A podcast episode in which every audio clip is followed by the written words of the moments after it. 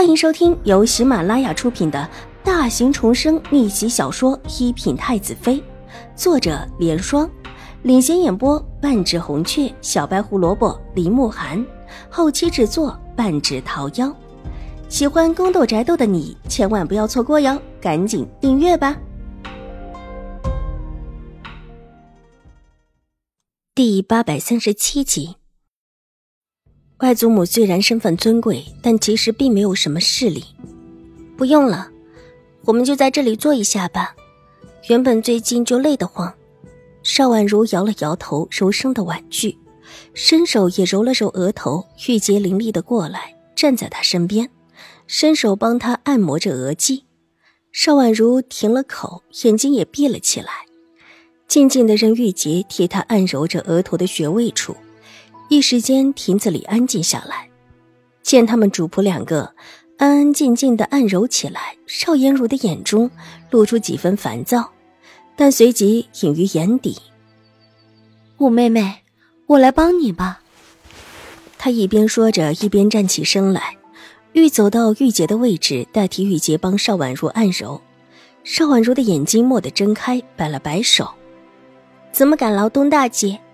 大姐。”我真的累了，要先回去休息。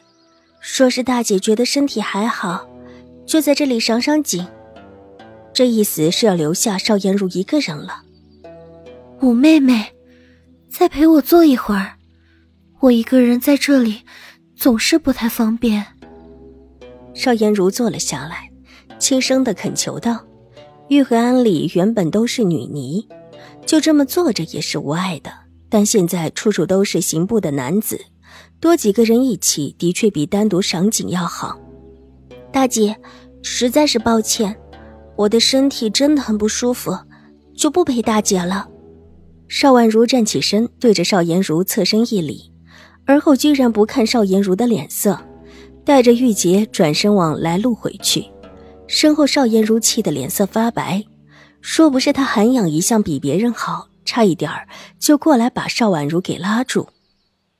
小姐，舒淇在她背后低声道，意思是，在问她接下来如何。邵颜如强压下心头躁意，用力的握了握拳头，然后微微的放下，站起身，也追着邵婉如回去。没有邵婉如，自己就算在这里又有何用？不远处的小道上，匆匆过来一位刑部的官员。带着之前看到两姐妹出来闲逛的刑部监守在他们院外的人，邵婉如虽然先走，但走得慢。邵颜如走在后面，没几步就追上来了，并且表示一起回去。他也觉得有点不舒服。两个人于是慢悠悠的边走边聊，没走多远，忽听得背后有声音传来：“两位小姐还请留步。”邵颜如和邵婉如对望了一眼。不明所以的转过头去，之前守在外面的刑部人员，两个人方才出门的时候都看到了，而眼下站在一个二十岁左右、长相不俗的年轻人的身后。两位可是兴国公府的小姐？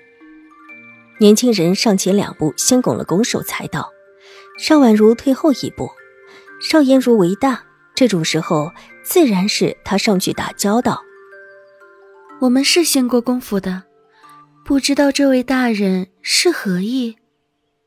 邵颜如上下打量着这一位长相看起来还算出色的年轻人。那就好，那就好。我这里有受人所托的一封信，想交给邵武小姐。年轻人从袍袖里摸出一封信，笑着呈了过来。邵婉如惊讶的抬起水眸，看了看眼前的人，可以确定，这个人他不认识。既然有信，为什么不直接送过来，却要在这里等着我们小姐？玉洁上前两步，挡在了邵婉如的面前。她长得比邵婉如高，这么一挡，整个人把邵婉如都挡在了她的身后。原本是要上院子来投的，只是托在下送信的好友说，必须要把信送到邵武小姐手上，至少要亲眼看到邵武小姐收到信才是。为了不负友人所托，才冒昧在两位小姐出行之时。把邵武小姐拦下。年轻人笑道，目光扫向玉洁的身后，看起来这位应当就是邵武小姐。至于眼前这长相美丽出尘的，当然是京中的第一美人，新国公府的大小姐了。果然颜色亮丽，叫人惊艳。她也是京中勋贵人家的子弟，自然是知礼的。方才拱手为礼的时候，根本就没有乱看。这会儿再想看看这位少武小姐，玉洁已经挡在面前。不过对于能不能见到少武小姐，她也没有在意。倒是这位邵大小姐果然是美。自己所见的女子中，还没有一个能和这位邵大小姐相比。听闻这位邵大小姐还没有许亲，心里不由得多了几分心动。有人？什么有人？玉洁没有接信，邵婉如从他的身后侧出头看了一眼对面的年轻人，见他的注意力全在邵颜如的身上，虽然在对自己这边说话，却时不时的偷偷看邵颜如，脸色微红。五小姐看过之后便明白了。虽然不悦一个丫鬟居然敢这么质问自己，但这会儿家人在前，自然不便斥责，只脸色微微的有些不悦。据说是一件很重要的事情，关乎到五小姐的安危。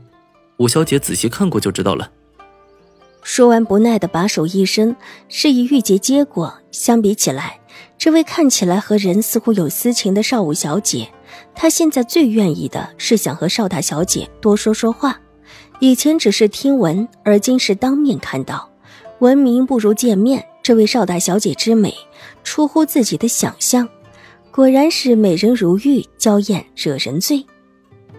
这位大人怕是弄错了，我不认识你的什么友人，也不会接什么信，还请这位大人哪来的信，还到哪去？邵婉如淡淡出声。五小姐怎么可能不认识？你们自小一起长大，也算是。年轻人这会儿满心满脑的都是邵颜如，哪里还有心情指引邵婉如？当下不耐烦，放肆！谁让你来败坏我的名声的？邵婉如突然厉喝道。这话一说，年轻人立时也知道自己失信了，才想道歉，却听得邵婉如冷冷道：“你若是传信。”自去找外祖母，若外祖母觉得不是有人陷害我，自会把信给我。本集播讲完毕，下集更精彩，千万不要错过哟。